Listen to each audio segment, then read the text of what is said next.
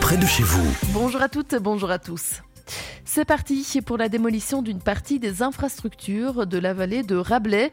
Le site Gaumet avait bien vieilli, comme le précisent nos confrères de la Meuse, et il était temps de lui donner un tout nouveau souffle.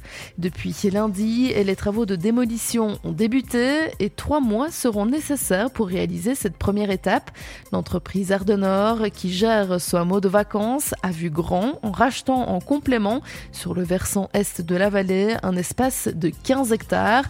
Tout donc, il y a 25 hectares pour développer un site touristique durable en Gaume.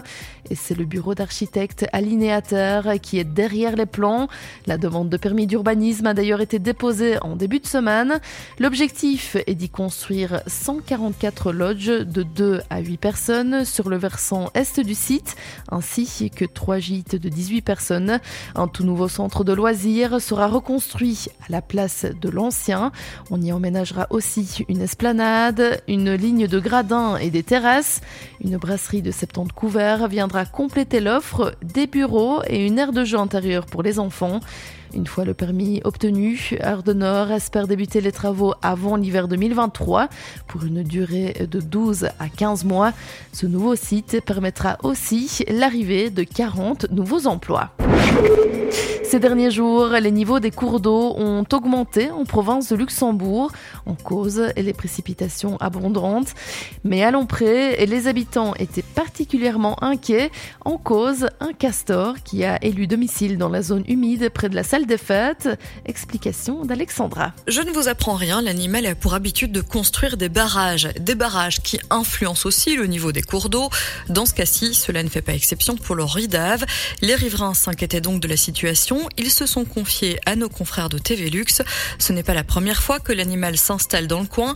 Zébulon, c'est son petit nom, a fait son apparition en 2012. Quelques années plus tard, c'est Zébulon 2 qui s'y est installé. Et cette année, c'est donc Zébulon 3. Il faut dire que la zone est propice à la construction de son habitat, le castor donc, c'est ce qu'indiquent nos confrères. La division nature et forêt a été informée en février dernier de l'installation de Zébulon 3 par le bourgmestre. Elle a indiqué qu'elle ne pouvait rien faire, le castor étant une espèce protégé. Depuis son arrivée, Zébulon 3 a construit deux barrages et une hutte. C'est qu'il est productif, l'animal. Le bourgmestre de Haut-Élin souligne qu'il pourrait d'ailleurs y avoir plusieurs castors car cela représente vraiment beaucoup de travail pour un seul animal. Et à présent, le niveau du cours d'eau a baissé, mais il faudra quand même une solution à l'avenir. Le bourgmestre a contacté la DNF, Natagora, le service technique et le service environnemental de la commune en ce sens. Objectif, eh bien, permettre une cohabitation sereine entre les riverains Zébulon 3 et les éventuels autres castors du coin. Plusieurs solutions sont envisagées. Déplacer la population de castors, mais elle pourrait revenir. Canaliser l'eau grâce à un système de drainage. Modifier le barrage construit par l'animal qui, soit dit en passant, est capable de refaire son barrage en une seule nuit. Il s'agirait dans ce cas-ci de le décourager en fait. Ou encore, autre piste, eh bien cohabiter purement et simplement avec l'animal. Actuellement, aucune décision n'a été prise. Et puis, bonne nouvelle pour les étudiants de la province de Luxembourg, l'offre des trains les vendredis et dimanche soir va être renforcée. C'est ce qu'annoncent nos confrères du journal La Meuse. Si vous avez l'habitude de prendre le train dans ces créneaux, vous êtes certainement habitué à les voir bondés. Le député écolo Olivier Vajda a interpellé le ministre de la Mobilité, Georges Gilquinet, en lui demandant d'ajouter des voitures pour espérer doubler la cadence durant ces heures critiques.